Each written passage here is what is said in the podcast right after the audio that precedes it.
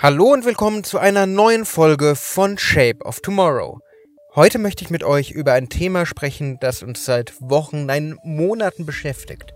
Corona, Covid-19. Das Virus hält die Welt in Atem. Aber ist das wirklich alles so schlecht? Oder können wir aus der Krise auch etwas lernen? Shape of Tomorrow. Der Podcast rund um Innovation, Trends und die Zukunft mit Innovation Profiler Alexander Pinker.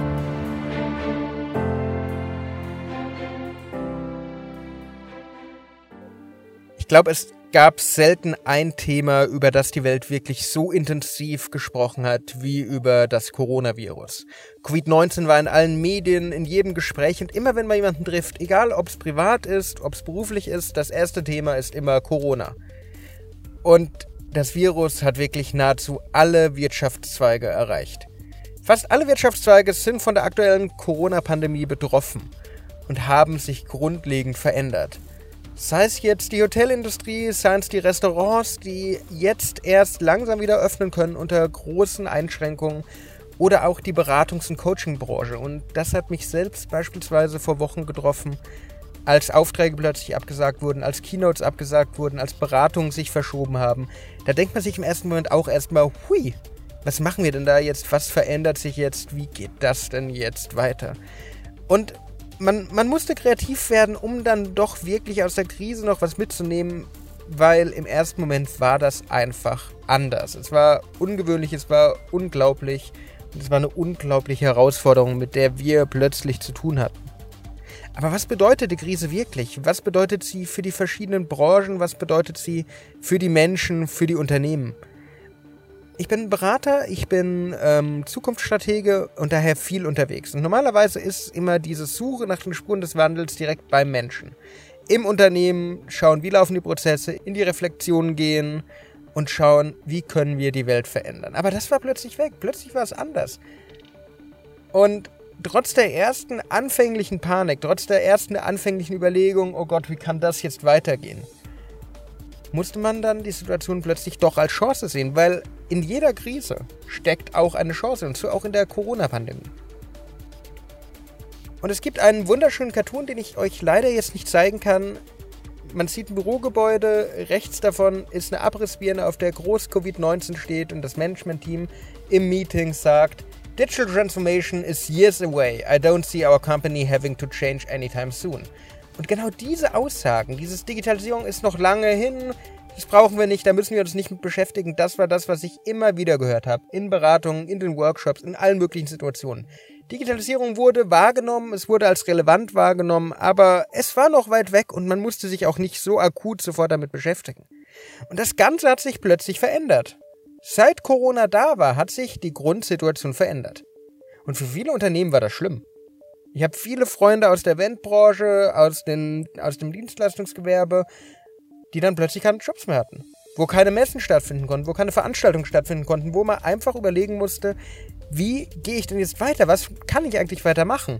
Und Kurzarbeit oder sogar das Auflösen vom Unternehmen waren da nur einige Reaktionen, die da kamen. Und auch für die anderen Branchen, die weiter arbeiten konnten, war es eine große Umgewöhnung in allen Bereichen. Sowohl für die Angestellten als auch für die Manager, für die Gründer.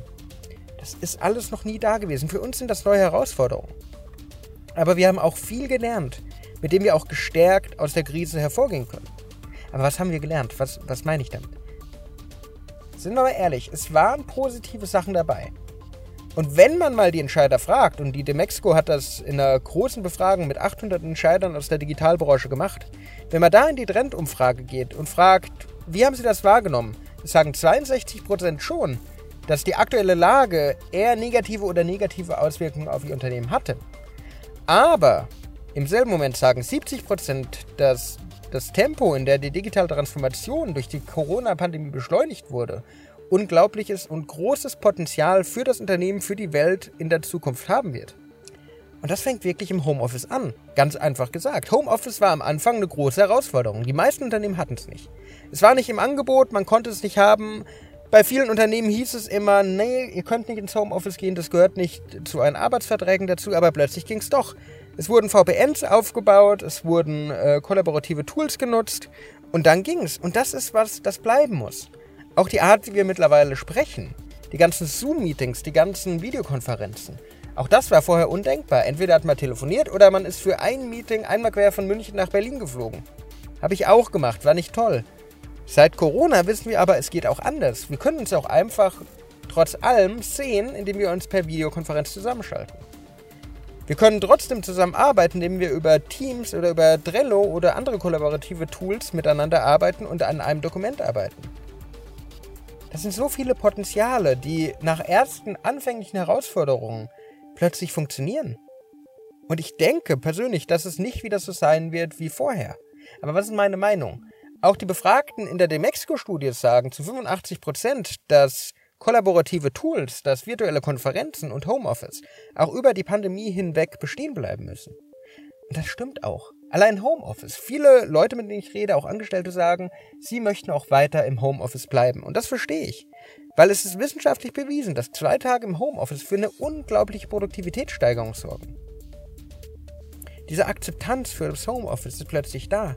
Und auch für viele andere Themen, die vorher nicht möglich waren, gab es plötzlich Lösungen durch die Krise, durch die Pandemie. Datenschutz war früher bei Innovationen immer so ein Totschlagargument. Nee, können wir nicht machen. Das hat datenschutzrechtliche Konsequenzen. Wir wollen uns damit nicht beschäftigen. Anstatt dass man einfach mal mit den Startups, mit den Unternehmen redet und sie fragt, sag mal, könntet ihr das machen? Wir würden das gerne nutzen. Zoom, weil ich schon erwähnt habe, die Videokonferenzsoftware ist das beste Beispiel dafür, dass es geht. Die hatten Datenschutzprobleme, das kann man nicht abstreiten. Aber plötzlich, nach und nach, ging's.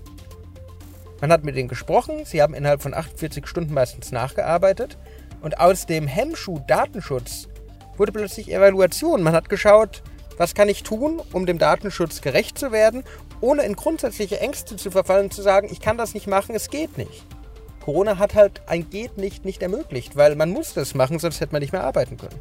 Und auch die Bildung hat sich verändert. In der ersten Folge von Shape of Tomorrow, heute sind wir in Folge 6, habe ich darüber gesprochen, wie sich die Bildung verändern muss, wie die Digitalisierung, wie Bildung 4.0 aussehen müssen. Und digitale Bildung hat aktuell diesen Schub erlebt. Sei es durch das ganze Homeschooling, sei es durch die Vorlesungen, die jetzt virtuell stattfinden mussten. Das, was vorher einfach nicht möglich war, funktioniert plötzlich. Und Lehrer entdecken die Vorteile, auch die Möglichkeiten der digitalen Instrumente als Kommunikationskanal für sich.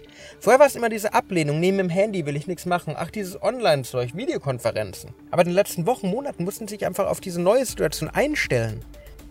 Man hat die Zukunft der Bildung geebnet, weil wenn wir zurück an meine Hypothese von der Zukunft der Bildung denken, da sind die Lehrer eher Guides, sind Mentoren, aber die Wissensvermittlung kommt nicht nur von Ihnen, kommt über Online-Kanäle und nicht aus dem klassischen Schulwesen.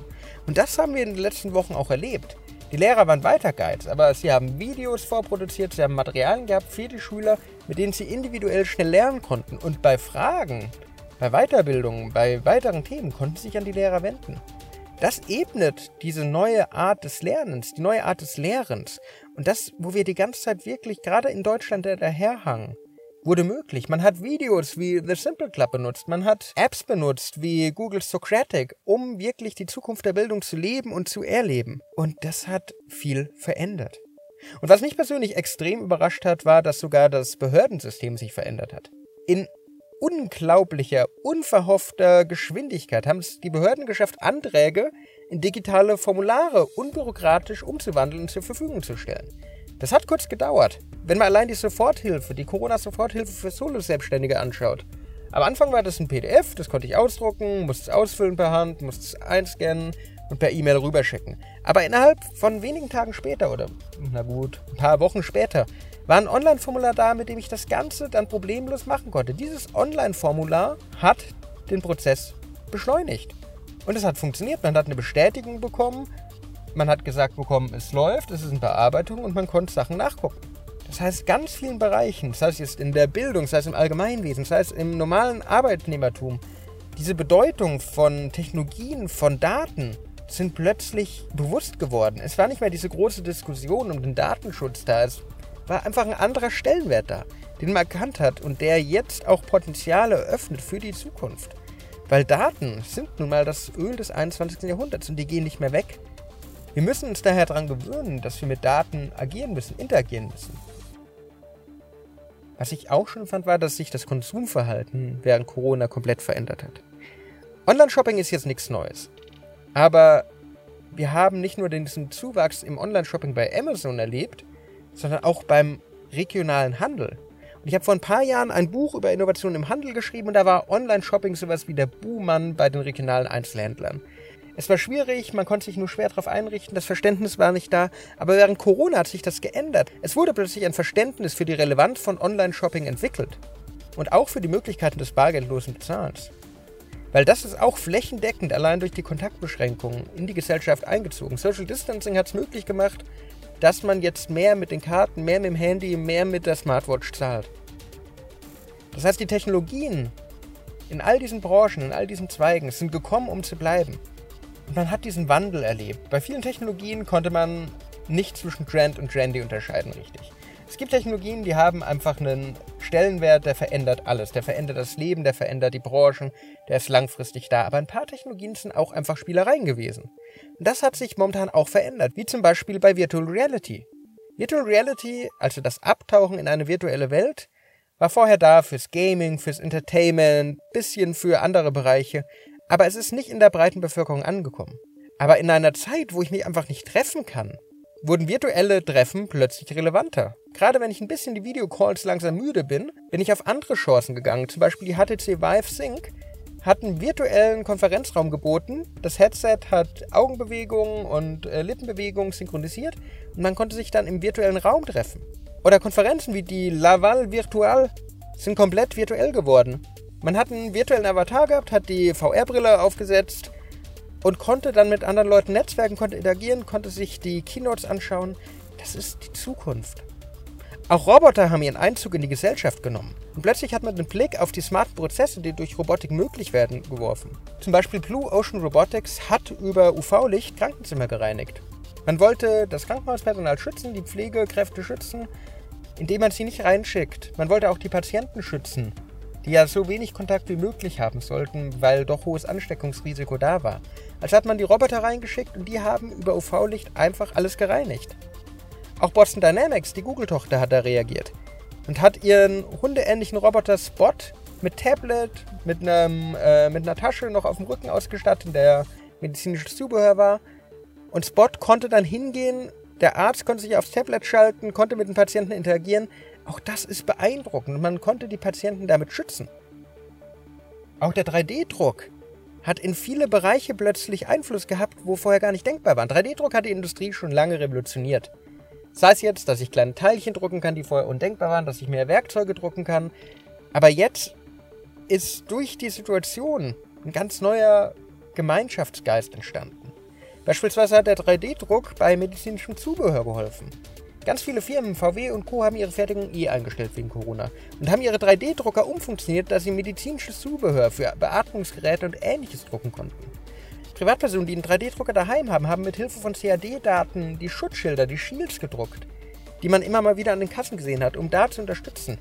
Technologien haben Menschen zusammengeführt und aus Trendy wurde plötzlich Trend. Es war eine Anwendung für die Technologien, für die Tools da, die wirklich Teil unseres Alltags wurden.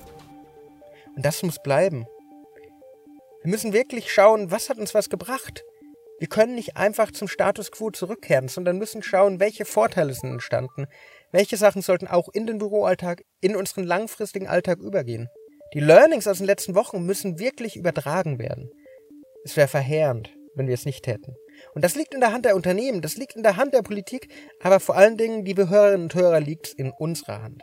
Es liegt in der Hand jedes Einzelnen, die Learnings mitzunehmen, zu übertragen und offen für die digitale Zukunft zu sein, die wir aus der Krise jetzt gelernt haben. Seid daher Pioniere der digitalen Revolution und schaut, wie ihr die Zukunft prägen könnt. Was sind eure Learnings aus den letzten Wochen, aus den letzten Monaten? Was hat sich für euch verändert? Was würdet ihr gerne weiter behalten? Was würdet ihr gerne fortleben? Schreibt mir in den sozialen Netzwerken, schreibt mir eine Mail. Und wenn euch die Folge gefallen hat, wenn euch der Podcast Shape of Tomorrow gefällt, dann lasst mir ein Like da, folgt mir und wir hören uns nächste Woche wieder. Eine wunderschöne Woche wünsche ich euch und bis dann. Shape of Tomorrow. Der Podcast rund um Innovation, Trends und die Zukunft. Mit Innovation Profiler Alexander Pinker.